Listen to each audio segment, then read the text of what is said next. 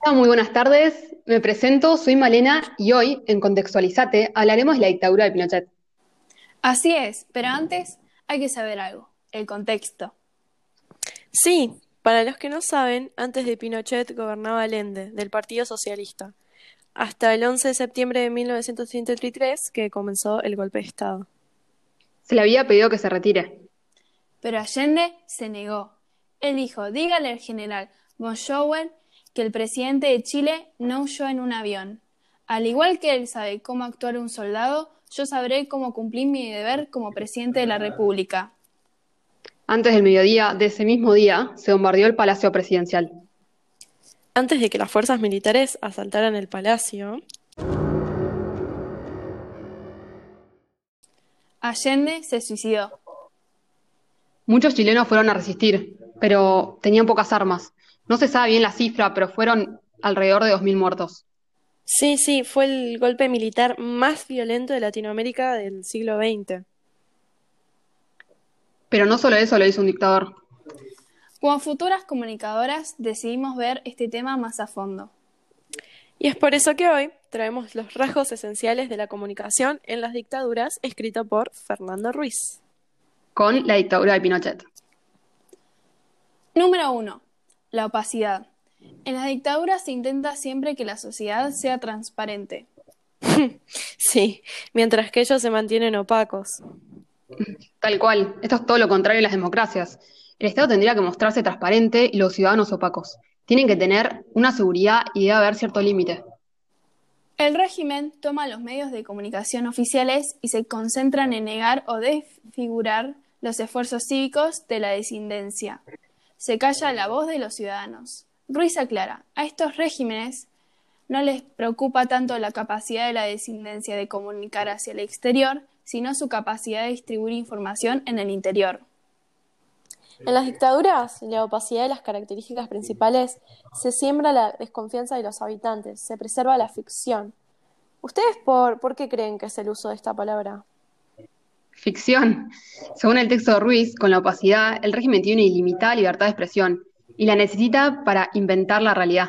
Exacto, exacto, claro.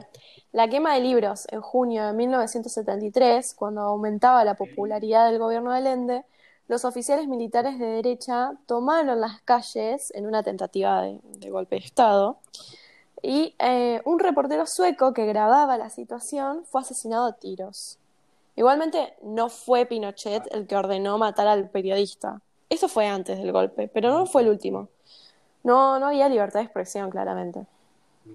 Asimismo, eh, se creó también la Dirección de Inteligencia Nacional, integradas por tanto personal de las Fuerzas Armadas y también sus colaboradores, que actuaron sin ninguna limitación, ejerciendo su autoridad represivamente durante un montón de años. Se torturaban, asesinaban a todas esas personas que se oponían al gobierno o también los que eran marxistas.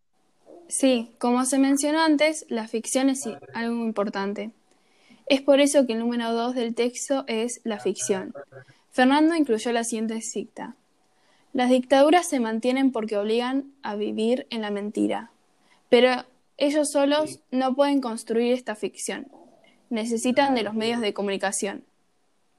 Sí, Ruiz aclara que la ficción es impuesta por el régimen y aceptar ese mundo ficticio es la forma de adaptación de los habitantes. Los medios de comunicación oficiales no son un recurso de la sociedad para ejercer su libertad de expresión, sino del Estado para ejercer la suya y construir la sociedad. Exacto. Los militares eh, se consideraban que estaban dentro de una guerra.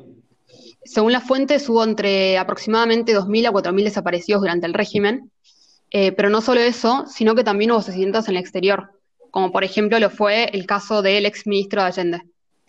Durante el bombardeo del 11 de septiembre, muchas radios fueron clausuradas, por ejemplo, o tomadas por los militares. Eh, Operación Silencio. Sí, es verdad.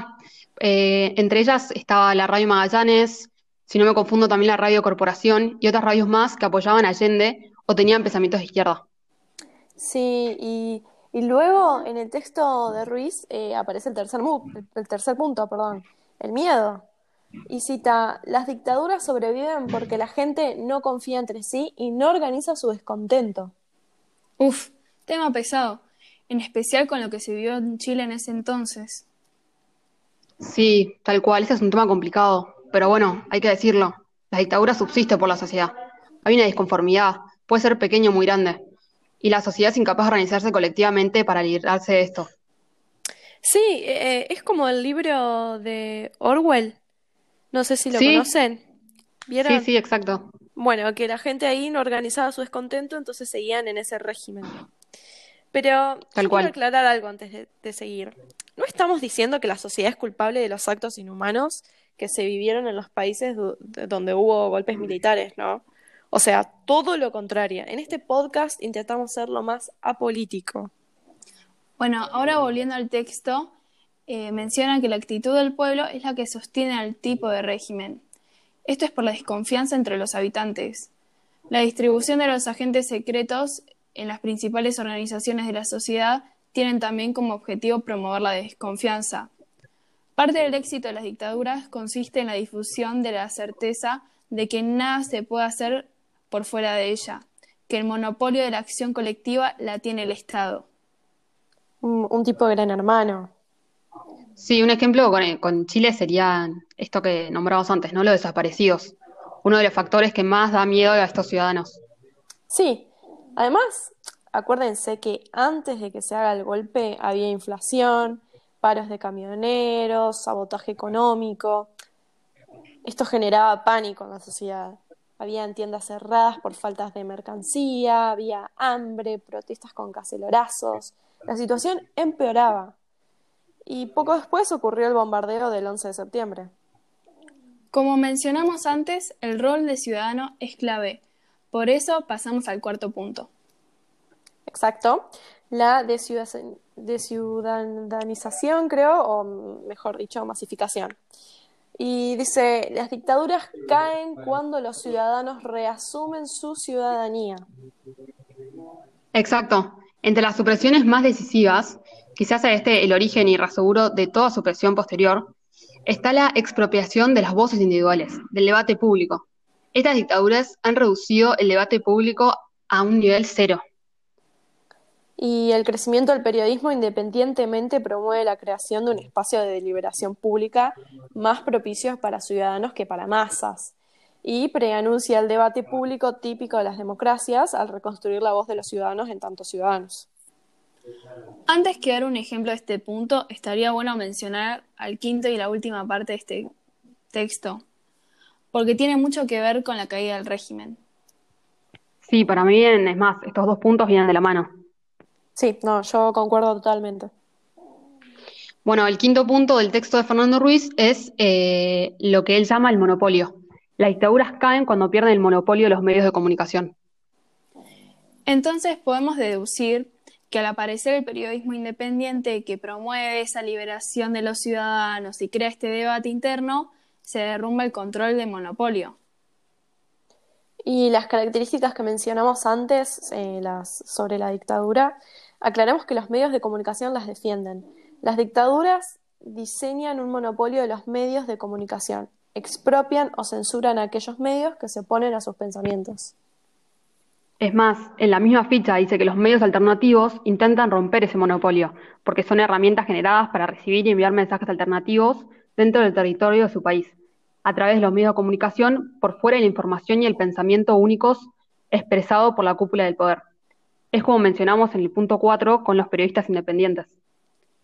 Entonces, con estos nuevos medios de comunicación renace la pluralidad social reprimida por las ficciones que se habían construido por la dictadura.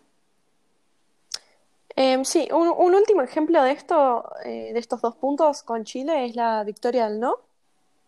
Que en el 89 Pinochet se arriesgó a celebrar otro plebiscito sobre su gobierno. Plebiscito, para aclarar, es el procedimiento jurídico por el que se somete la votación popular de una ley o un asunto importante para el Estado. Mm, Después de esto, la oposición se unió para montar una campaña de televisión muy efectiva, con, con una ligera ayuda de consultores de los medios de comunicación estadounidenses, eh, pero para conseguir el no. Y fue un triunfo. Eh, todo esto estaba listo para volver a un gobierno elegido. Y Pinochet siguió hasta el año 90. Ese año terminó la dictadura chilena. un, tema realmente muy interesante.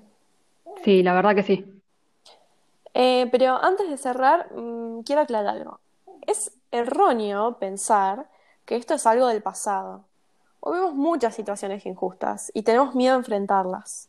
No sabemos qué pasará en el futuro, pero si hay algo que hay que tener en claro, chicas, es que la violencia no es una excusa para hacer el bien. Y las dictaduras no son las únicas que lo hacen, ¿eh? Lo pueden hacer civiles, policías, estados democráticos. Exacto. Hay que tener ojo. Sí, la verdad, tenés toda la razón. Y bueno, hasta acá llegamos. Que tengan un buen día. Bueno, nos vemos en la próxima, en nuestro próximo capítulo de Contextualizate. Sí, espero que hayan disfrutado y que se sigan informando con nosotras.